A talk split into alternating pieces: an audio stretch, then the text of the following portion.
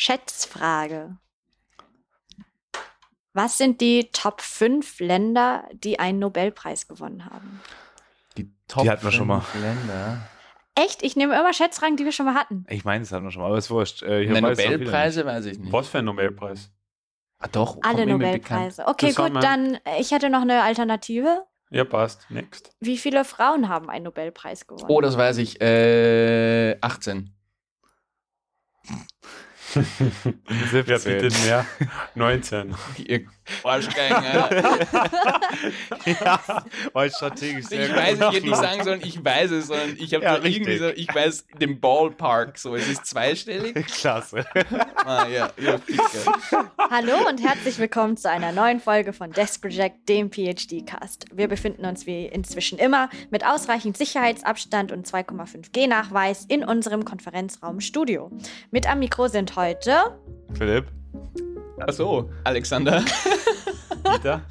und das Softfile. Und damit haben wir uns jetzt auch geoutet. Ähm, du nicht. Also, äh, ich bin Sophie, Ja. auch Software genannt. Ähm, ja, wir dachten jetzt zur 30. Folge wollte ich das eigentlich irgendwie elegant einleiten, aber jetzt hast du dich einfach schon mit deinem richtigen Namen vorgestellt, Boris äh, und Sascha. Ja, Ja. ich muss da schon nachziehen, wenn der Boris dann einfach Ich sein- dachte, wir machen das. Ich krieg kein Briefing mehr. Du kriegst kein Briefing Ich habe mehr, nicht zugehört. wenn du einfach aus WC läufst. Gut. Ähm, Ja, er war witzig. Heute gibt es wieder Quality Content über ein quantitatives Thema, PhD Metrics. Es geht darum, was ist ein erfolgreicher PhD? Kann man einen erfolgreichen PhD, PhD-In überhaupt messen? Und wie gehen wir mit diesem Konkurrenzdruck um? Boris, Philipp, wie fühlt es sich denn an? Ah, das wollte ich jetzt eigentlich nochmal nachgucken, Mm, welchen Preis ich du gewonnen es. hattest, aber ich habe vergessen, Best PhD bei den Bundesjugendspielen zu sein. Boah, ey, es- ich muss sagen, also ich betrachte ja gerne Phänomene auf der Zeitachse und ich habe mich am Anfang sehr gefreut und mittlerweile habe ich das Gefühl, es wird eher anstrengend. Also sowohl habe ich das Gefühl, mich Ja, demotiviert ist, Ruhm. das, was du gesagt hast, also das, was, was Alex gesagt hat, irgendwann demotiviert, sondern man denkt, ja gut, das Ding hat da jetzt schon irgendwas, ein bisschen Recognition bekommen, das reicht mir. Und ich hätte nicht gedacht, dass es so viele ansprechen. Ich hätte es vielleicht auf LinkedIn nicht so sympathisch mit so einem Foto posten sollen, wo ich Ja. wirklich mega gut und süß drauf aussehe. Aber jetzt sag mal jetzt ganz kurz nur, was war das für ein Preis, den du gewonnen hast? Es ist jetzt auch nicht so wild. Es ist auf meiner, in meiner Konkurrenz, äh, in meiner, auf unserer Konferenz. jetzt das Konkurrenzthema. Der Du sitzt jetzt also, unsere Konferenz, Die Konferenz ist meine Konkurrenz. die, die Subgruppe, also unsere IG Interest Group, äh, Behavioral Strategy, da Best äh, PhD-led Research Paper. Okay. Also, Das ist ja mal was. ja, weiß ich Haben auch nicht alle in deiner Interest Group. Nee, eben. Also ich habe mich schon drüber gefreut, aber es ist eher so ein Signal, hey, das ist nicht kompletter Bullshit. Man darf es auch nicht so rauch. Aber ich würde es nicht als Preis, ich würde es eher als Recognition Okay. auffassen. Als Dieter, du hast auch Non-Monetary mal, ne? Reward. Du hast auch mal einen Preis gewonnen, also wegen der Mm. Zeitachse, die Philipp jetzt angesprochen Nominiert hat. bist Nein, du nominiert. Nominiert, ja. okay. In Was bedeutet dir das? Oh. Ja. Ist ganz nett, wenn man die E-Mail kriegt. Steht halt, ist halt da zweite Zeilen dabei. Also, sonst steht drin, you accepted for the da, da, da conference und dann steht drin, you accepted for the da, da, da conference. You also nominated for Best Paper Award. Blah, blah, blah. Okay. Ja, ist halt uninteressant, wenn es kein Full Paper hast. Ja, ich meine, wenn man Full Paper hat, ist cool, weil dann hat man ja noch einmal wirklich mehr ähm, Aufmerksamkeit drauf.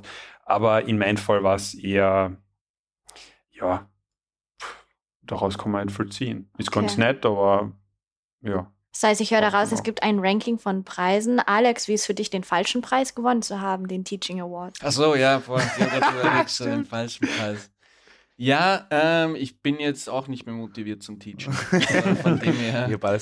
Ich, ich, ich lebe meine, meine eigene Forschung, in der ich, ähm, in der ich mir anschaue, wie Leute reagieren auf, auf äh, nicht Preise, aber auf irgendwelche Anreize. Und ähm, ja, es war wie, wie bei Philipp äh, am Anfang super cool. Und jetzt ist es halt schon ein Jahr her und ich klatsche es auf meine Projektpartnerfolien drauf, damit sie dann zurückschreiben quasi, dass wir prämierter Kurs sind. Aber Ey, ja, das ist gut, ja. Der ist echt gut, ja. ja. Also es, nicht schlecht. es hilft Kann vielleicht. ich das einmal kopieren? Ja.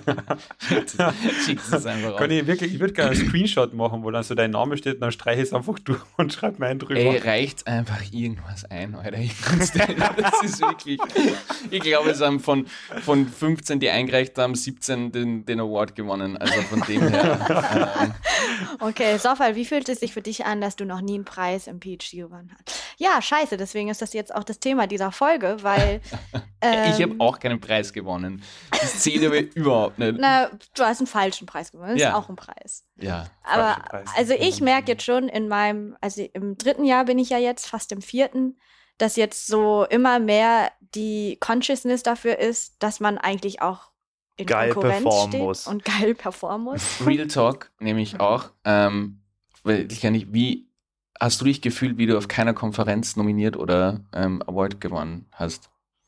Oh, da Hat zu das- viele Ja, also wie du- wie Negozia- hast- Negoziation, wie heißt das? Weiß ich nicht. Nein, nicht. Das war eine, eine, eine Verneinung. Ja. Wie, also wie, wie war das für dich, dass du dann auf, auf den Konferenzen, weil du warst ja auch auf einig, also auf zwei Ja. oder drei Ja. und dann nicht nominiert oder Also ich meine, am? Anfang hat man ja immer den Newbie-Faktor und man ist halt da und man schaut sich das alles an und man hat einfach den Mhm. Druck nicht, weil man halt diesen, diesen Bonus hat, den Druck nicht haben zu müssen. Und jetzt, wo man aber halt immer weiter geht und halt merkt, dass andere Leute Preise abstauben Ja.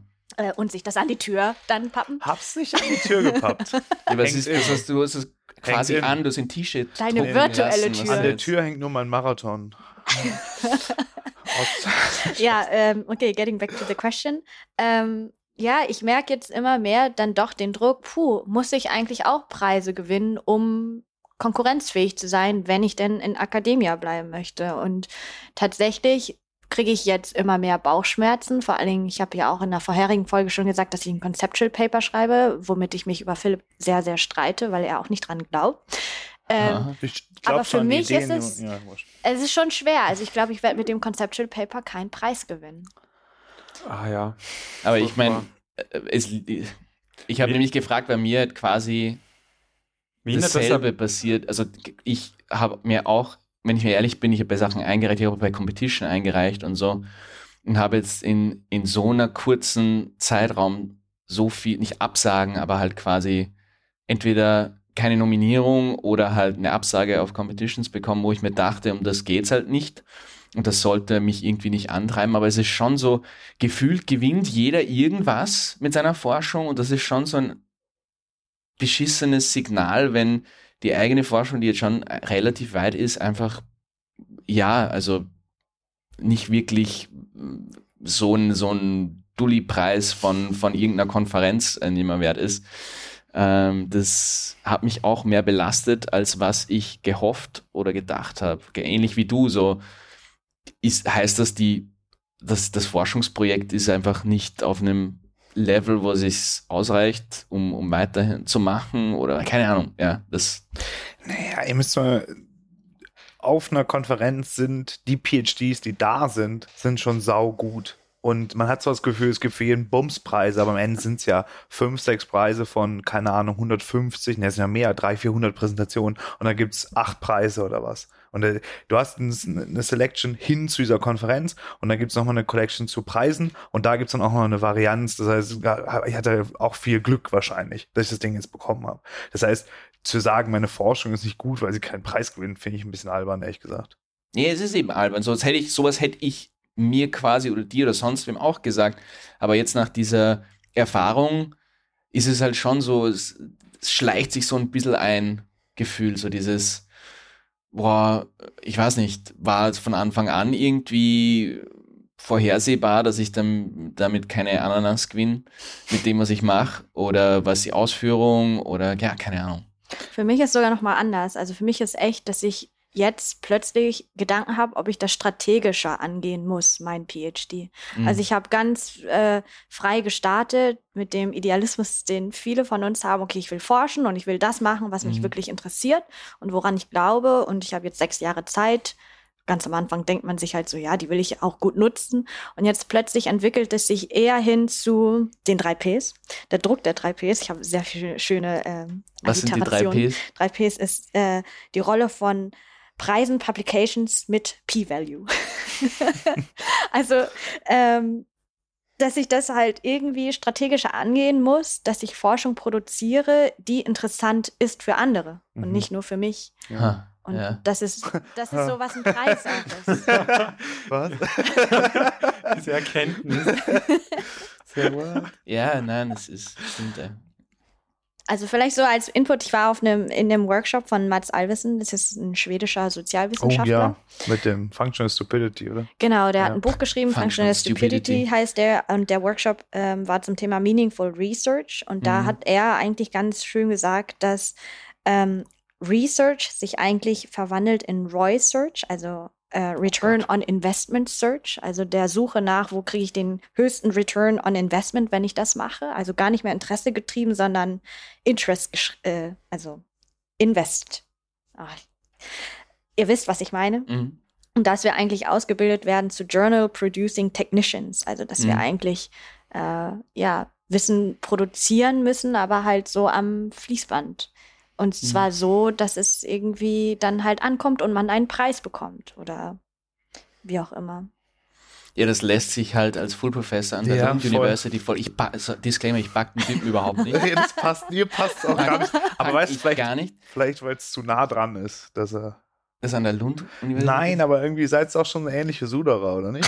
Das stimmt. Aber er, Er ist erfolgreich halt mit dem Sudern. 4 kmh. Nein, ich habe mir, ich hab mir von dem, nein, das mag ich gar nicht. Dann, dann, dann, na. Ja, aber eben, ich finde, solche Sachen sind halt wirklich super easy gesagt, wenn man da sein PhD in den 1930ern geschrieben hat und seitdem eine Full-Professor-Stelle hat Ja, und dann sich aufregt, dass kein Meaningful Research mehr rauskommt und Leute sollen Meaningful Research machen. aber auf die äh, Diskussion hat er sich tatsächlich eingelassen. Da habe ich gesagt, naja, Sie äh, argumentieren das gerade aus einer anderen Position, als ich das mache. Wieso soll ich als PhD gegen das System mich auflehnen und dann halt untergehen? Also ich werde das Mhm. System nicht Was hat er ändern. gesagt? Hat er gesagt, guter Punkt. Ja, gratuliere. Thanks. Also Wenn- Während das mal unter dem. Tisch irgendein Sudoku gelöst. Ja, aber hat er nicht auch gesagt, dass es urlang gedauert hat, bis, ich war nicht beim Talk, aber jemand anderes hat mir, hat's mir erzählt, dass es halt urlang gedauert hat, bis seine Forschung überhaupt Traction gewonnen hat und dass er sich Ja. super viel in- durch irgendwelche sch- schwindeligen Postdoc-Verträge durcharbeiten musste, Schon. bis es halt irgendwann mal. er hat einfach gefruchtet ist. durchgehalten, aber das ist dann, ich finde, das ist dieser, wie heißt das, Survi- Survivor Bias? So, Ja. ja. okay, wenn 100 Leute das machen, dann, ähm, dann schaffen es vielleicht drei, die dann halt ein Full Professorship bekommen und dann darüber Talks reden können, dass alle das machen sollen. Ja, ich meine, er hat seine. Karriere, wenn ich mir das anschaue, jetzt die letzten 20 Jahre damit aufgebaut, dass er sich beschwert, dass Leute nicht Impactful Research machen. Hey, das ist doch dein Traumjob. Ja, aber ich kann, also ich sage nicht, dass er, dass er, also er ist verdammt guter Researcher und kann verdammt gut schreiben. Ja, Ähm, er macht's halt richtig gut. ja. Aber Also- er lebt halt auch davon, dass Leute das nicht umsetzen, was er, was er sagt. Das heißt, ja, das ist ein guter Punkt. Ja. er war viel unerfolgreicher, wenn er erfolgreich wäre. Ja, wenn wir erfolgreich wären. Nee, warte mal. Na, wenn Leute umsetzen würden, was er sagt, hätte er keinen Job mehr. Ja, genau. Ja. Aber äh, das kam auch in der Diskussion auf, dass einfach ähm, wir mittlerweile viel mehr Konkurrenzdruck auch Mhm. haben. Spürt ihr den auch? Es ist, Dieter hat, äh, muss nur gehen. Ja, sorry. Also, ich, also finde ich, Konkurrenzdruck hat so einen hat so einen eindeutigen Bezugspunkt. Das weiß ich jetzt nicht, aber ich spüre schon, dass, dass es Vergleichspunkte gibt, ja. Aber ist es schlecht? Also, ich meine, du hast ja auch viel Sport gemacht, Sophie, hast ja auch in einem Team zusammen Badminton gespielt und da hattet ihr ja auch quasi einen Konkurrenzdruck oder irgendwie ein Vergleichselement, ohne dass es zum Konkurrenzdruck wurde, oder nicht? Ja, also klar gibt es das auch ohne Konkurrenz haben zu müssen, aber es kann ja auch irgendein Level erreichen, dass es dann ungesund wird für die Gruppe. Ich meine, im Sport gibt es jetzt nicht eine höhere Vision außer Bestleistung aus dem Menschen Aber äh, wir sind ja, hervorzubringen. äh, Und in der Wissenschaft haben wir schon eigentlich eine gemeinsame Vision, Wissen zu schaffen. Ja, aber wir sind ja nicht in so einer Zero-Sum-Competition. Dadurch sind wir ja so unterschiedlich positioniert mit unseren Themen, dass wir uns wahrscheinlich nicht auf die gleichen Stellen bewerben. Und wenn wir, wenn ein Jahr dazwischen liegt, dann bewerben wir uns fix nicht auf die gleichen Stellen. Und da denke ich auch immer, dass es in, in den, für die meisten, wenn du jetzt ähm, auf on, on Jobmarket bist und dann dich bei einem Department vorstellt, dann haben die eine gewisse Vorstellung, entweder da ist ein Fit da oder da ist kein Fit da und der kann bei, bei Alex da sein oder bei dir da sein, bei mir nicht und da wäre ich vollkommen d'accord mit. Dass wir einander miteinander vergleichen, finde ich gut und wichtig. Freue mich, wenn ihr Erfolge macht. Aber ich habe auch so duale Gefühle, wenn du erzählst, dass du nach Harvard gehen oder da Harvard stehen hast auf der, als Research Associate oder Visiting Scholar. Super aufgegangen. Ja, aber es ist trotzdem mega geil und ich habe es dir auf der einen Hälfte gegönnt und auf der anderen Hälfte war ich mhm. neidisch auf dich. Ich, aber ich meine, das ist ja vollkommen okay. Ich muss ja mit den Gefühlen. Du könntest eigentlich so Research machen zum Sudan über Top Universities also das ist voll überschätzt, diese Top Universities und du bist dann die ganze Zeit auf MIT und sowas. Das wäre eigentlich Alex, oder? So quasi, Alex ist in Harvard und so, oh, scheiß Top University, bringt mal gar nichts. das wäre das nächste Jammern. Das wäre eigentlich ja super viel. Da kennst du so ein komplett überschätzt, super Forschung auf irgendeiner Mini-University und du hupfst so von Stanford, MIT, dann machst du mal ein bisschen kein HEC in Europa oder mal Bocconi Ah, das wäre doch was, oder? Ja, die verkacken halt das Visum. Ja. Dann komme ich nicht hin. Ja, das ist nichts, das ist nichts. Na, also was, also aber wisst ihr, ich meine, ich kann mich für euch freuen und ich kann trotzdem neidisch auf euch sein. Aber geht ich, mein, okay. ich glaube, also ich würde unterscheiden zwischen uns. Also genau. ich verstehe uns ah, ja, nicht als okay. Konkurrenz und ich finde es auch gut, wenn man sich ein bisschen vergleichbar macht. Ist ja auch okay. Mhm. Aber die Frage ist doch, auf welchen, äh, nach welchen Kriterien wollen wir uns denn vergleichen? Und für mhm. mich wird jetzt immer sichtbarer, so, wow, okay, also die drei Ps, die ich angesprochen habe, Publications. Ich werde wahrscheinlich nur ein Conceptual Paper raushauen. Damit kacke ich schon mal ziemlich ab. Ich werde mit diesem äh, Conceptual Paper keinen Preis gewinnen, weil das normalerweise nicht der Fall ist, sondern du gewinnst einen Preis für eine super Methode. Empirische Papers sind viel attraktiver zu lesen, keine Ahnung was. Werde ich auch abkacken. Ähm, also ja. für mich ist so plötzlich so, wow, okay, da sind so Dimensionen, die sich irgendwie ähm, entgegengesetzt, also die sich nicht vereinbaren lassen mit der Idee, die ich meinen PhD angefangen habe, halt nach meinem Interesse mhm. wirklich zu gehen. Aber das zum Beispiel finde ich auch ungerecht, weil du kannst diese Art von PhD schon machen. Also du kannst diese freie Suche machen, du kannst mehr öfter dein Thema wechseln, du kannst ja ein bisschen Zeit lassen, du kannst wirklich die 30 Stunden arbeiten. Das ist schon voll okay, du kannst den PhD machen, du kannst halt danach nur nicht in der Academia bleiben. Ja. Aber du kannst schon in Academia bleiben. Du kannst, äh, oh, das stimmt schon. Du kannst selbst dann noch in Academia bleiben, mhm. wenn du eine gute Storyline gemacht hast und das eine Projekt, was dein Herzensprojekt war, ähm, gut verkaufen kannst, kannst du trotzdem noch an eine mittelmäßige oder okaye Uni gehen. Also äh, ich finde diese, diese, das ist nicht so da, dieser Trade-off oder man, ich glaube, der Druck ist gar nicht so da. ich, ich frage mich dann halt auch, hm, ich weiß nicht, wie ich das formulieren soll, aber ob das vielleicht eh ein, ein guter ähm, aussortierender oder Selection-Effekt ist so, mh, hm, wenn du eher getrieben bist, einfach so, wenn du Freude daran hast und dich das antreibt, halt diesen Prozess wahrzunehmen und Sachen zu lernen und ein Thema zu beackern, was dich interessiert und das ist das, was dir wirklich Freude macht, dann glaube ich, trifft dich ein Postdoc wie ein Baseballschläger ins Gesicht, weil du dann mhm. auf einmal ein anderes Level an Druck hast und eine andere, quasi wirklich ein anderes Schwert über dem Kopf hast, wie jetzt jemand, der im PhD schon volle Kanne Gas gibt und dann ganz strategisch angeht und der macht das irgendwie Freude oder der hat da Spaß daran, super. Ich denke an einen, der Frank Nagel, der ist ein Associate Professor, der hat von Anfang an zum Beispiel gesagt, der ist dann reingegangen, strategisch seinen Supervisor ausgesucht, Paper-Themen ausgesucht, sofort sich mit Journals alles befasst, das hat ihm Spaß gemacht und der hat dann ist jetzt halt irgendein Star in seinem Feld. Ähm, und vielleicht ist das so ein bisschen so ein, so ein Selection-Effekt, der gut ist. Quasi, wenn man dann als Person merkt, dass das im PhD, was ihm Spaß gemacht hat, war dieses Forschen, dieses Herumschauen, dieses Lernen und so.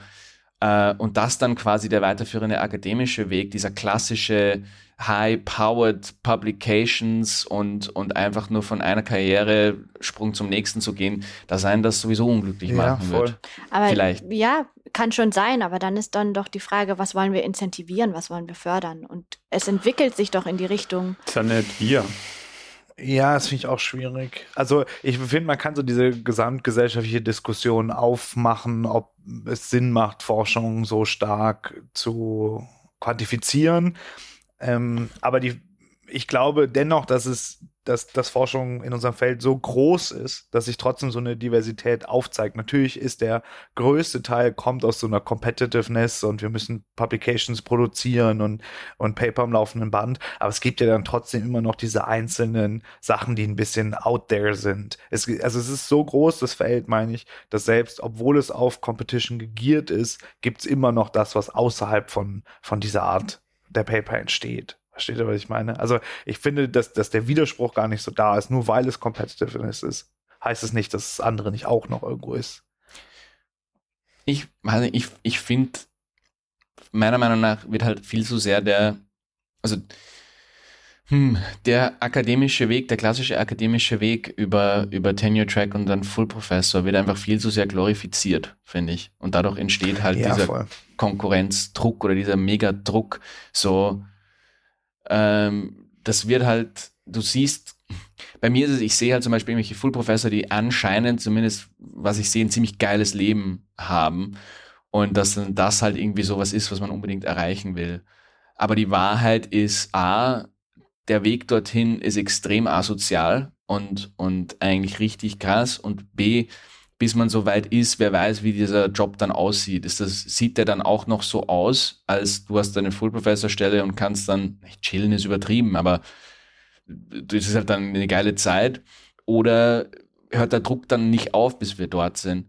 Ich glaube, das wäre mal Punkt eins, vor allem bei im PhD quasi so ein bisschen früher, ein bisschen klarer zu werden, was der, was der traditionelle akademische Weg eigentlich bedeutet. Und mhm. dass das halt A, super hart ist und, und nicht rewarding eigentlich und B, halt auch nicht der, der, der erste Preis sein sollte. Also nicht so, dass so äh, Preis A ist, du schaffst es und dann irgendwie Trostpreisen, ja, du hast ein PhD, dann gut, dann gehst du dann wieder zurück in die, weiß ich nicht, ähm, Privatwirtschaft oder in die, in die ähm, privat gesponserte Forschung, hast es halt nicht geschafft, naja, das finde ich schon auch, also, also mittlerweile weiß doch jeder, dass Academia jetzt kein einfaches Feld ist. Und wer dann ein PhD beginnt und dann auf das Postdoc-Level zusteuert und sich nicht darüber Gedanken gemacht hat, wie sein Leben außerhalb von Academia und auch sein berufliches Leben außerhalb von Academia funktionieren kann, finde ich blauäugig. Und ich finde, besonders so in unserer Stufe sollte man darüber nachdenken, wie man die Skills, die man aufgebaut hat, nutzen kann in einem anderen Bereich. Also jetzt bei uns ist es recht easy, ähm, wäre es dann einfach Data Scientist, aber auch in eurem Feld Innovation gibt es ja super viele Tätigkeiten, die danach sich eröffnen und mit denen man sich irgendwie auch während des PhDs schon auseinandersetzen sollte, sollte Academia nicht aufgehen, weil es wird für die meisten von uns nicht aufgehen. Wenn zwei Leute uns am Tisch Tenure bekommen, dann sind wir way above average, way, way above average. Mhm. Ja, ich glaube, unsere, unsere Grundverschiedenheit ist einfach die, vielleicht bin ich da in dem Punkt zu blauäugig, dass ich halt an ein anderes Wissenschaftssystem. Ja, glaube. du bist jetzt drei Jahre dabei. Ja. Und in meinem dritten Jahr merke ich jetzt, dass ich, dass ich einfach, dass meine Werte irgendwie kon also ich muss mich jetzt entscheiden, okay, so wie ich eigentlich angefangen habe, indem ich gesagt habe, okay, ich will mir jetzt mal Zeit nehmen, ein Thema wirklich gut zu verstehen und mir Zeit zu nehmen, das, was mich interessiert, zu machen. Ähm, aber ich möchte das auch weitermachen können. Ja, aber dann zum Beispiel gibt es wahnsinnig viele andere Wege und die sind auch hart, aber du kannst zum Beispiel jetzt No Bullshit LinkedIn-Influencer werden, Workshops machen, du kannst Coach sein, du kannst ein eigenes Konzept entwickeln, das stärker auf, auf angewandte Thematiken ähm, fokussieren. Aber das wird ja nicht anerkannt, dass ich dann Wissenschaftlerin bin. Ich möchte Wissenschaftlerin sein und Wissenschaft produzieren. Und das kann ich eigentlich nur machen, wenn ich strategisch handle, wenn ich mir jetzt schon ausdenke, okay, gut, eigentlich eigentlich kommen empirische Papers gerade besser an auf Konferenzen. Das heißt, ich mache jetzt ein empirisches Paper, äh, dann könnte ich da noch irgendwie AI reinknallen, weil dann kriege ich vielleicht einen Methods-Preis. Und okay, dann. Für mich ähm, und dann halt kann ich halt das Spiel wirklich strategisch spielen, dass meine Chancen auf eine Tenure-Track-Stelle viel höher sind und dass ich halt in diesem ganzen Wissenschaftskonglomerat eine viel bessere Stellung habe und dann vielleicht von innen irgendwie Change bringen kann, dass man wirklich sich auch mal wieder Zeit Aber du würdest ja in der Privatindustrie nicht anders machen. Also wenn du jetzt irgendwo in einem Konzern oder in einem Familienunternehmen arbeitest, ja. dann, wenn du aufsteigen möchtest, dann hast du eine Idee, wie du dorthin kommst. Du sitzt ja auch nicht in deinem Job und sagst so, mei, vielleicht nächstes Jahr werde ich befördert, weil ich so schön bin. Oder keine Ahnung. Also du hast ja auch Strategie, wie du in die nächste Position kommst, also Ja. wie du ins Management kommst und und ja, quasi du arbeitest härter da, probierst in das Projekt reinkommen, schaust, dass du mit denen äh, gut zurechtkommst, mit den Chefs, was auch immer. Also du hast auch die genau die gleiche strategische Vorgehensweise, die du gerade beschreibst in, in Academia. Was die Wahrheit aber ist, was Großteil der Bevölkerung oder würde ich nicht sagen Großteil, aber viele in ihren Job machen, ist einfach, sie sind zufrieden mit dem, wo sie sind. Und das ist auch gut so. Aber man kann dann nicht automatisch erwarten, dass man in der nächste Stufe kommt. Aber das ist ein super Punkt, weil das geht halt nicht. Selbst wenn du zufrieden bist in Ja. deiner Position, du Das kannst halt Traurige. nicht bleiben. Und Ja. ich glaube, Das das ist ist so wahr, ein ja. bisschen, was viel dann von deinem Schmerz motiviert, ist, dass selbst wenn man Ja. sagt, so ich finde mein PhD-Life eigentlich endgeil mit 1600 Euro Studis irgendwas beibringen, da du kannst halt nicht bleiben. Ja. Und Das, das, ist leider, das finde ich auch, also Du Ja. kannst ja nicht lecturen. Das ist so, wenn du denkst, okay, Mhm. ich tu gern unterrichten und Das ja. ist ein Grundunterschied. Und der zweite Grundunterschied ist, äh, in einem Betrieb förderst du damit über Leistung, dass halt die Leute, die am besten, keine Ahnung, äh, Die die, besten, die besten. KPIs bringen, die werden dann halt irgendwann CEOs. Klar ist auch Politik und viele andere Sachen dabei, bla bla bla. Aber in der Wissenschaft ist, äh, förderst du einfach damit die Leute, die am strategisch strategischsten Das ich will auch noch mal, nicht warte mal, du hast, du hast eben die Punkte so aufgebaut. Soll ich jetzt auf einmal die Forschung machen, die Leute interessiert? Ja. Soll ich Methoden verwenden, die relevant sind in meinem Feld? Soll ich neue Methoden auf einmal anwenden, die interessant sind für Leute, die in dem Feld sind? Ja, natürlich, klar. Also Ja. ich finde, du hast es so negativ geframed, aber exakt das ist es. Du musst Sachen finden, die dich interessieren. Das sollte sein, andere. muss aber nicht. Das ist eine, eine, die notwendige Bedingung ist, dass andere das interessieren. Ja. Und das zweite ist, und das musst du im PhD auch machen, du musst Skills aufbauen, die für das Feld relevant sind. Ja. Punkt. So. Und wenn dein Feld, jetzt in unserem Fall öko ökonometrisch getrieben ist oder Textdaten super spannend findest, wäre es doof, wenn du dich nicht damit auseinandersetzt. Und zumindest zu so einem Grad, dass du mit anderen Leuten, die das noch besser können als du, gut zusammenarbeiten kannst. Aber zu sagen, ich mache das nicht, ich mache was komplett anderes, da musst du so eine starke Storyline aufbauen, um dann das zu machen, um, um da deine Contribution zu haben. Aber das ist einfach wissenschaftlicher Diskurs. Ja, da, da bin ich auch komplett dabei. Und ich sage nicht, dass es eins oder null ist, sondern Mhm. ich sage einfach, dass dieses Gleichgewicht von getrieben sein, aber auch die Freiheit haben, Sachen treiben zu können.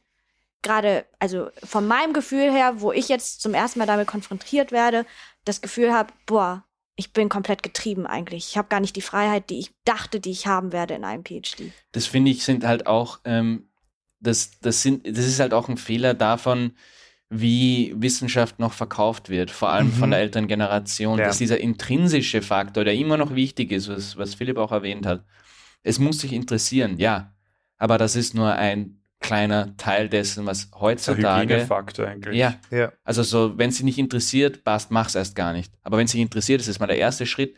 Und dann ist die Wahrheit einfach, es, für viel mehr Leute ist Wissenschaft jetzt zugänglich wie vor 30, 40 Jahren. Für viel mehr Leute, viel mehr Leute interessiert es halt auch. Das fängt beim Bachelor an, dass wir jetzt gefühlt schon 90 Prozent der, der äh, Leute, die den Bachelor machen können, einen machen. Und das zieht sich natürlich auch hoch. Aber die Stellen werden nicht mehr.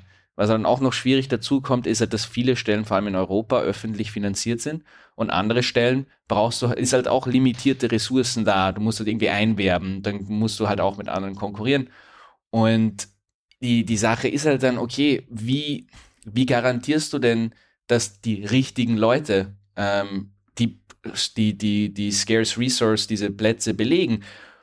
Das ist jetzt derzeit Publikationen. Ob das jetzt gut oder schlecht ist, ist schwer zu sagen. Oder ob das zu viel Druck ist, ist auch schwer zu sagen.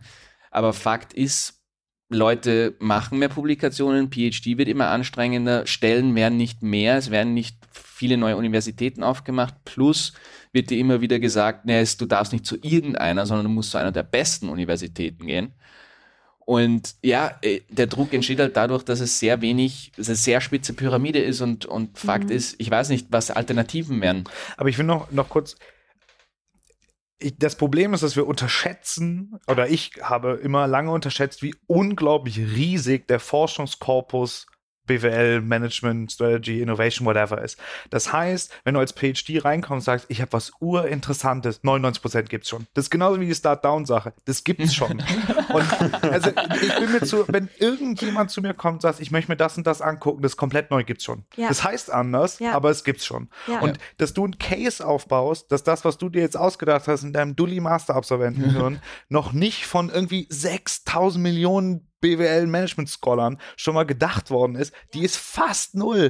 Das heißt, die, die, die, diese Fantasie, ich, ich mache was, was mich mega interessiert und es ist dann auch super neu, die ist nicht da. Und deswegen machen wir ja sehr viel inkrementelle Forschung. Ich würde auch sagen, besonders zum Anfang unserer, unseres, Re- unserer Forschungskarriere sollten wir eher uns auf inkrementelle Forschung fokussieren, weil das ist ein, ein Wissenschaftsbereich, den wir bearbeiten können, wo wir auch ähm, Contributions identifizieren können, weil Contributions im Gesamtfeld und sagen, hier gibt's noch eine Lücke, das ist wirklich von der Perspektive noch nicht betrachtet worden und das grenzt sich ab von dem, von dem, von dem, von dem, was ich alles gelesen habe, ist utopisch, einfach unrealistisch. Und wie gesagt, das ist, äh, Wissenschaft ist ja was, was wir alle irgendwie gemeinsam machen. Das heißt, wir müssen aneinander anknüpfen. Und wenn jeder sagt, ich mache das, was mich interessiert, und das ist ganz anders wie deins, ich habe deins zwar nicht gelesen, aber es ist auf jeden Fall anders, das würde einfach die, die Wissenschaft noch weiter zerfleddern, sodass keiner mehr aufeinander aufbauen könnte. Und ich glaube, Du, ich widerspreche dir, sorry, Sorry. ich wollte Nee, dich nee, nicht Ich glaube, jetzt geht es ein bisschen seitwärts. Ja, Ja, also, genau. Ich aber- widerspreche dir überhaupt nicht. Aber um so das Thema ein bisschen zurückzuspielen auf das Ursprungsthema mit Awards,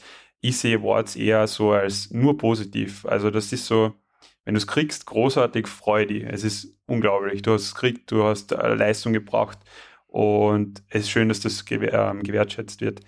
Aber du musst da gar keine Sorgen machen, wenn du keine Awards kriegst, weil die Leiter ist trotzdem die gleiche. Das heißt, auch die Awards können der wurscht sein. Du musst eh schauen, dass du deine Publications drivest. Und wenn die nicht drivest, dann bringt dir der Award auch. Also Mhm. dann kommst du meistens eh nicht zum Award, aber trotzdem. Also, weißt deswegen Awards sind großartig. Ich glaube auch, weil es Feld so hart ist, deswegen sagt man so, so die Kleinen, jetzt gibt es auch was für euch. Ähm, nein, ist einfach ja, oder stimmt, das war ja. cool. grundsätzlich ist cool, weil es, es ist einfach hart, egal ob du einen Award kriegst oder nicht. Also jeder von uns arbeitet hart, dass er ein Paper weiterkriegt. Und dann sagt man, okay, es muss einfach Awards geben, auch deswegen, glaube ich, weil es halt so ein hartes Feld ist. Aber es kann dir egal sein, ob wer anders einen Award kriegt. Ja, das will ich auch ist voll. komplett wurscht. Ja. Weil das macht keinen Unterschied, weil oft ist der Award halt vergeben, weil das Thema halt cool klingt, muss man so sagen. Das heißt nicht, dass es eine großartige Arbeit ist. Aber weißt du, du kannst großartige Research machen, aber das andere klingt ein bisschen fancier, okay, kriegt der Award, aber die Grundstruktur dahinter, der Paper muss weitergehen. Also und das ist genau auf der gleichen Schiene. Mhm. Aber ich glaube, die Korrelation ist nicht null zwischen Awards und, und erfolgreichen, ähm, erfolgreicher wissenschaftlichen. Karriere. Also, Ja. wie du auch kurz angesprochen hast, ist ja, es, es, ist, es ist nicht das Wahre, aber du musst an deine Publikationen denken. Aber jemand, der einen Award bekommt, im Vergleich zu jetzt allen anderen, die keinen bekommen, der wird schon wesentlich höhere Wahrscheinlichkeit haben, äh, ähm, on average zu publizieren und dadurch ähm, sein. Es nicht. stimmt schon, es gibt schon Doch, on Bias- average bin ich mir sicher. On average 100%ig. wahrscheinlich schon, aber es gibt schon einen Bias towards Prices, wenn es halt irgendwie interessant und fancy klingt, dann kann Ja. das ganze Groundwork nicht da sein. Und in dem Review-Prozess wird das Groundwork aber schon aufgemacht. Das Ja. heißt, das muss schon danach auch noch halten. Das heißt, du brauchst beides, was, also du brauchst das Interessante, aber du brauchst auch die Basis, was im Review-Prozess klar wird. Beim Preis, da gräbt keiner sich durch deine Methode durch und rechnet alles nochmal oder guckt sich Ja. zumindest stichprobenartig deine Methode nochmal an. ist vielleicht auch nicht immer ein Vorteil für den Review-Prozess, wenn du vorher so viel Aufmerksamkeit auf dein Paper gehabt hast. Ich weiß es nicht. So, wir haben einen Professor gehabt, der hat gemeint, so ist nicht immer das Beste, wenn man Best Paper Award kriegt Hm. für die Publication jetzt. Aber also deswegen meine ich, großartig den Award feiern, mitnehmen, aber ja, so, okay, schön. Also jetzt, wenn man keinen hat, dann muss man sich überhaupt keine Sorgen machen, aus meiner Sicht. Weil entweder steht das Paper oder es steht nicht. Entweder ist es gut oder es ist nicht. Ja. Ja. Ja, vielleicht um deins nochmal aufzugreifen. Also ich äh, Alles stehe gut, in einem Podcast deins zu sagen. Nur zu zeigen. ähm, ist auch gut, ähm, Handgesten in einem perfekt, Podcast zu machen, there. die Philipp symbolisieren, wie sehr ich ihm zustimme. Ähm, nein, nichts Schlimmes habe ich gemacht. ähm, Nein, ich widerspreche überhaupt gar nicht, dass wir äh, uns dem Diskurs auch anschließen müssen und jetzt nicht einfach komplett was Neues machen sollen, sondern einfach darauf, wo ich aufmerksam machen wollte, ist, was äh, Alex gesagt hat, so ja, ähm, wir müssen uns irgendwie vergleichen da bin ich auch nicht komplett dagegen, weil äh, ein bisschen Markt sind wir ja schon. Aber was ich gerne kritisch hinterfragen möchte, sind halt die Kriterien, an denen wir uns vergleichen. Also zum Beispiel, wenn wir jetzt sagen Publications, macht bestimmt auch Sinn, dass man halt sagt, okay, gut, wer soll jetzt die begehrten ähm, Plätze bekommen für eine Full Professorship und dass man halt nach den Publications guckt. Aber wenn man das alles mal so ein bisschen zurückrechnet auf, okay, ähm, es wird ja schon darauf geachtet, wie viele Publications man hat, wo man publiziert hat und dann halt auch, bin ich mir sicher, wie viele Preise hat man gewonnen, wo mhm. hat man Preise gewonnen, all sowas. Und wenn das jetzt mal alles runtergerechnet wird, bis zum PhD runter, entsteht für mich persönlich einfach dieser krasse Druck, dass ich weiß, okay, ich muss eigentlich auf diesen Metrics, muss ich ähm, gut abschneiden, um überhaupt in diesen Pool aufgenommen zu werden, wenn ich doch das Ziel habe, in Akademia bleiben zu wollen. Ja. Und das heißt dann auch für mich, okay, gut, dann muss ich halt viele Publikationen machen. Dann äh, schaue ich auch raus, äh, schaue ich mir auch an, wo kann ich schnell was leicht publizieren. Wenn da eine Opportunity ist, würde ich sie auf jeden Fall nehmen. Ich finde schon ganz schön krass, dass äh, manche PhDs in vier Jahren drei Publikationen raushauen können. Das kann, also ich arbeite mhm. schon viel und bin, glaube ich, auch äh, zu Leistung bereit, aber das ist schon hart für mich. Ja, aber es ist halt, ich meine, du solltest da A und A haben, wenn du rausgehst und ähm, eine Chance haben möchtest am Jobmarket. Ist ja klar, weil ich meine, was bedeutet das, wenn du also wirklich... Review und Resubmit, erstes okay und dann muss man es überarbeiten, nochmal reinschicken. Weil wir reden jetzt auch von Tenure-Track-Positions und es gibt ja auch Postdoc-Positions ähm, ohne Tenure. Und was bedeutet das? Wenn du jetzt in einen Tenure-Track reinkommst, dann heißt das ja, du hast ja Leistungsvereinbarung für, für Publikationen. Ja. Jetzt stell dir vor, du stellst jemanden an, der noch nicht einmal in einem Review-Prozess war. Das ja. bedeutet, du stellst jemanden an, der hat gar keine Ahnung, soll aber diese Ergebnisse bringen. Ich kann das ja total verstehen. Also ja. wenn, wenn wir, das ganze System macht ja in sich so Sinn. Aber es ist einfach okay, aber das ganze System macht ganz schön viel Druck. Und selbst wenn ich Postdoc mache, wenn das jetzt das Argument ist, dass ich da mir ein bisschen Druck wegnehme, als Postdoc werde ich den Druck genauso verspüren, weil wir halt nicht der bleiben können. Der ist noch krasser. Ja, ja. und dann geht irgendwann, und dann tickt ja. irgendwann die Tenure Clock und dann hast du wirklich richtig. Und Tenure Clock ticken ist quasi das, was du dir eigentlich wünschst. Ja. Also das ist das Krasse. Du willst den, den, du nach dem PhD wünschst du dir, dass du diesen krassen Druck hast. Und für mich ist dann einfach die Frage, okay, ist das wirklich das beste System, um Wissen zu schaffen? Wenn ja, ständig so, ja. Druck herrscht. Die Sache ist, im Endeffekt, jetzt setzt du deine Publikationen so auf, dass wenn der Tenure Clock anfängt, im besten Fall, dass das deine ersten Publications für die Tenure sind, ja. Also optimalfall haben wir unsere Paper so stark positioniert, dass wir also wirklich ein gutes zumindest rauskriegen. Also was dann in unsere Tenure zählt. Und ja, so wie der Alex gesagt hat, das ist System. Also ob das gut ist, um Wissen zu produzieren. Na. Ich glaube, der Gedanke ist halt auch so ein bisschen ähm, so, ob das gut ist, Wissen zu produzieren, sei dahingesagt, äh, sei dahingestellt.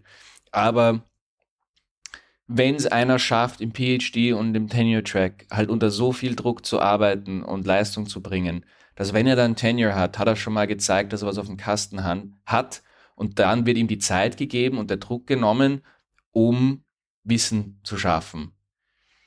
Ist, glaube ich, so der Gedanke hinter dem System. So, wenn du zeigen kannst, über zehn Jahre richtig krank zu produzieren und zu zeigen, dass dir Wissenschaft nicht nur was, was dir gefällt und dass das nicht was ist, was du cool findest, sondern dass es dein Leben ist, dann wird dir die Zeit gegeben. Dann wird dir der Druck genommen und dann wird dir gesagt, so, jetzt kannst du, weißt du, jetzt kannst du dein, deine Ethnographie in, in Japan machen. Stabil. Ähm, acht Jahre lang. Und es, es steht dir keiner irgendwie, sitzt dir keiner im Knack. Das stimmt ja auch nicht. Also so Ich glaube aber, so ist das System. Also ich sage so nicht, dass es das gut ist, aber ich denke mir, so verstehe ich das System. Ich will noch ergänzend, das System ist auch nicht nur dafür da, um Professoren zu produzieren, sondern auch ja die ganzen PhD-Absolventen werden ja auch wieder zurückgespielt in die, in die Wirtschaft. Also, ich meine, bei uns kann man jetzt noch ein Fragezeichen dahinter machen, aber die ganzen naturwissenschaftlichen PhDs machen ja auch weiterhin Forschung, nur halt eher auf einer, auf einer angewandteren Seite. Und wir ähm, haben ja hoffentlich auch irgendwie was gelernt, ob es jetzt Data Science ist oder komplexe äh, Themen bearbeiten oder Wissen vermitteln oder was, was auch immer. Also, wir sind ja trotzdem noch valuable Human Resources für die Wirtschaft, unabhängig davon, ob wir jetzt Professor werden oder nicht. Und das ist ja eine andere Funktion, die das System hat, unabhängig davon. Steht, also es wäre witzig, aber wenn der Prozess so ausgelegt wäre, also der Tenure-Prozess, dass man sagt, okay, es wird gemessen nach Impact. Das heißt, wenn du was, weil wir können so publizieren, dass es eine super Response hat in unserem Forschungsfeld, aber absolut eigentlich übertrieben gesagt ähm, obsolet für die Gesellschaft ist. Mhm. Das ist ja, möglich. Dann, dann sag, ja, okay, gut, aber dann würdest du ja auch sagen, Grundlagenforschung ist ja dann auch quasi nicht möglich. Weil der Impact ja, von Grundlagenforschung aber ist Grund, unpredictable. Ja, aber Grundlagenforschung in die sozialen und Naturwissenschaften, tut mir leid, aber das sehe, das sehe ich nicht auf einem Level. Das ist, also, weil Behavioral Economics ist dann das Grundlagenforschung? Nee, das also, so, Was ist Grundlagenforschung in Strategic Okay, wenn du, sagen, wenn du sagen möchtest, es geht um Sozialwissenschaften, was, ist, ja, was ist der Grund? Du, du, hast jetzt, du hast jetzt eines der, der, eh, okay, bei uns, fair enough, okay, ja. nimm, nimm das. Strategic Management, ja. aber Oh, Wenn ich jetzt, nicht. also es ist viel schwerer in Sozialwissen. Jetzt gar nicht so, dass ich da. Natürlich gibt es ein Strategic Management, Grundlagenforschung, wenn du sagst, wie können wir strategische Orientierung approximieren anhand von Informationen, die vor zehn Jahren noch nicht available war. Also jetzt nehmen wir einfach die Textdaten. Ist jetzt schon recht interessant. Obwohl wir damit vielleicht noch nicht mal zu irgendeinem Ergebnis kommen, legen wir damit vielleicht die Grundsteine, um in Zukunft äh, anwendungsorientiertere, konkrete, konkretere Forschungsergebnisse zu machen. Also auch da ist ja allein über die Methodik Steps, die nicht einen direkten Impact haben. Ja. Und ich meine, gut, da hast du mich jetzt schon arg in die Ecke gestellt, aber was machst du da mit, mit, mit, äh, mit, eindeutig soziologisch geprägter Forschung, wo es ja. extrem schwer ist, den, den Rückgriff auf, auf, auf, auf angewandte Forschung zu machen? Ähm, da, ist es, da ist es noch schwieriger, die würde ich jetzt auch nicht absägen. Ich, ja, ich Sache weiß schon, wo du herkommst. Ich bin nicht gegen Grundlagenforschung, gar nicht nämlich, aber man kann sich schnell unter dem verstecken, weißt Also ich kann mich viel leichter hinter dem verstecken, wenn ich sage, okay, es hat keinen Impact, ja, ja. ja äh, aber es gibt halt schon auch die McKinsey Reports und die BCGs und Harvard Business Review, die das schon runterbrechen auf, auf sehr an, und das will ich nicht machen. Da bin ich froh, dass wir es nicht machen müssen. Weil das ist auch kompletter Bums. So, ja, ja, voll. Aber so wirklich dieses, was verstehen wir deshalb besser und ja, aber ist eine eigene Diskussion. Ja, ja, komm, lass mal noch ein paar Grundlagenfragen aufmachen. Ja, ja brechen wir die Folge runter hier ja. und äh, switchen ganz elegant rüber zum Werbesegment und notieren uns für die nächste Folge Grundlagenforschung als Thema nee, mit Dieter nicht. als Moderator. Na, Grundlagenforschung in die Sozialwissenschaften oder jetzt überhaupt in die Wirtschaftswissenschaften. Eben, das ist noch einmal, wie gesagt, über ja, eigenes Thema. Ich möchte nur zusammenfassen, dass diese Folge einfach nochmal zeigt, dass der Diskurs über die Wissenschaft selbst auch wichtig ist äh, und dass sie natürlich nicht nur einem Ziel folgt, aber dass es eben ein, gut, ja. ein Ringen darum ist, welches Ziel sollte die Wissenschaft denn priorisieren und wie müssten wir sie aufbauen, damit wir diese Ziele auch aber erreichen. Aber das ist auch ein gesamtgesellschaftlicher Diskurs und sollte auch nicht nur zwischen Dully-PhDs stattfinden. Ja, aber ich fühle mich nicht nur als Dully-PhD, sondern auch als Dully-Burger in. Dully Burger. Ist losgelöst. Ich meine, das ist Käse. ja nicht der Fall. Also okay, Spotlight auf Alexander. Ja. Jetzt mal zu, äh, äh, zu, zu ähm, jetzt habe ich den Faden verloren. Machst du eigentlich so ein Grundlagen zu Grund. ich, nee, war, ja, das Stimm, Stimmtraining heißt äh, Halsschmerzen. Das ist oh, Jetzt mal zur, zur like Grundlagenwerbung ähm, weil äh, diesmal werde ich die Folge gebracht von Hannelore, dem neuen It-Club im Herzen von Wien. Okay. Aufgrund der 50-prozentigen Durchimpfungsquote darf man sich endlich wieder bei einem Aperol Spritz zu Techno-Remixes von 90er-Songs die Mikropartikel gegenseitig ins Gesicht schreien. Das Hannelore im ersten vereint nun all das, was wir im Szene-Clubbing über die letzten gefühlt 15 Jahren so sehr vermisst haben. 30 Minuten anstehen, Kellner, die dich ignorieren und dann in den Drink schwitzen, ein kleines Bier um 6 Euro, 45-jährige Anzugträger, die bei McKinsey hängen geblieben sind, 20-jährige Berufserben, die dort gerne hängen bleiben würden und leicht bekleidete 18-jährige, die deinen Kontostand riechen können. Das alles auf gefühlt 20 Quadratmetern bei 45 Grad für den Pöbel, beziehungsweise 200 Quadratmeter, wenn sich du und dein Kegelclub das Wodka-Bullschiffchen im VIP-Bereich leisten könnt, von wo aus ihr in euren Hugo Boss Slimfit-Hemden eure Sexual Predator-Fantasien durchdiskutieren könnt. und äh, ja, in, in diesem Sinne Philipp, äh, aus deiner Erfahrung lassen sich die Mädels eher mit Grey Goose oder Belvedere Wodka in den VIP-Bereich von der Passage locken? In die absolut falschen Clubs. Also, das war du hast gerade eine, eine absolute Albtraumfantasie. Es war auch wirklich, ich bin da reingegangen okay. und wollte instant wieder da raus. Ich Wieso bist du denn da reingegangen? ja, weil sich in meinem Freundeskreis Leute tummeln, die auf ähm, Hannelore one, heißen. 1000 Best Things to Do in Vienna tummeln und dann taucht, taucht eine bezahlte Anzeige von Hannelore auf, dann geht man dorthin. Also wenn die Wahrscheinlichkeit über 10% liegt, dass ich einen Studierenden von mir treffe, gehe ich nicht dahin. Oh, Ja. bei Hannelore weiß ich nicht. Doch, Eher- das klingt schon so. Ah, die Wahrscheinlichkeit, Eher ein in welche Clubs kommen denn den- keine das- Studierenden rein? Können wir auch mal eine Liste Kann ich ja veröffentlichen? nicht verraten. Aber Ja, jetzt äh, Grey Goose oder Belvedere? Äh, also ich wohne in der Nähe des Belvederes, oder was ist die Okay, Frage? also, genau, perfekt. Äh, oh ja, und da deswegen für unsere Zuhörer, für jede Apple Podcast Bewertung geht der erste Skinny Bitch im Hannelore auf uns. Und damit ist natürlich Alexanders Getränk der Wahl gemeint, ein Schelm, wer etwas anderes vermutet. Oh, Und äh, das war die Werbung. Damit kommen wir zur Auflösung der Schätzfrage. Wir hatten als Frage, ähm, weil ich ja so gut vorbereitet war, zwei. Ever. Die ähm, zweite Frage, wo ihr 17, 16 und 18 geantwortet habt. 17, 18 und 19. Ja. Ah ja. Ähm, ihr liegt alle falsch. Oh, Oh. Also ich wusste es doch Ah. nicht. Stand 2020 haben 57 Ich hätte auch Frauen Ah, ich bin am nächsten Ja, dran. ja, ja. Den Nobelpreis gewonnen. Ah. Und insgesamt haben 58, also wurde der Nobelpreis 58 Mal an eine Frau verlieren, weil Marie Curie zwei gewonnen hat. Ähm, Aber die, die Männerquote ist abnormal. Richtig, hoch. weil insgesamt wurden bisher ähm, have been awarded 567 times to 889 Ja, gut, aber recipients. das ist auch viel Grundlagenforschung, die ist uralt. und Damals gab es noch mehr Männer.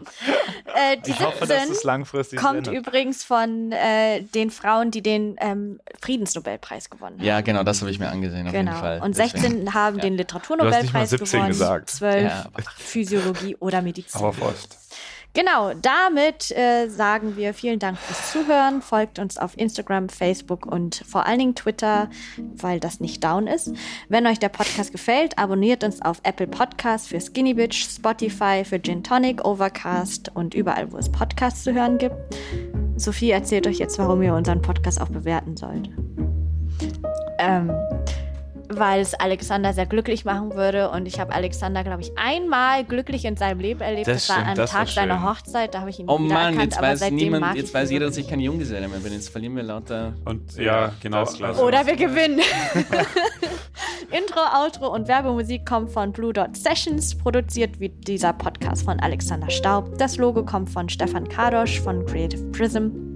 Und mit großzügiger Mithilfe des WUTV-Teams wird dieser Podcast äh, ermöglicht, da sie uns das Equipment zur Verfügung stellen. Ach, das war so ein Vielen schönes Dank. Intro. Ich kann heulen. Outro.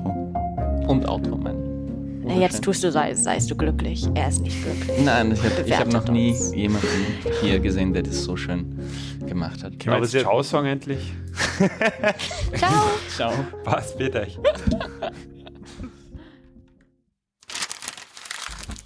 Ähm, was wird denn der Sebastian Kurz eigentlich, wo wird der promovieren, wenn der an die BU kommt?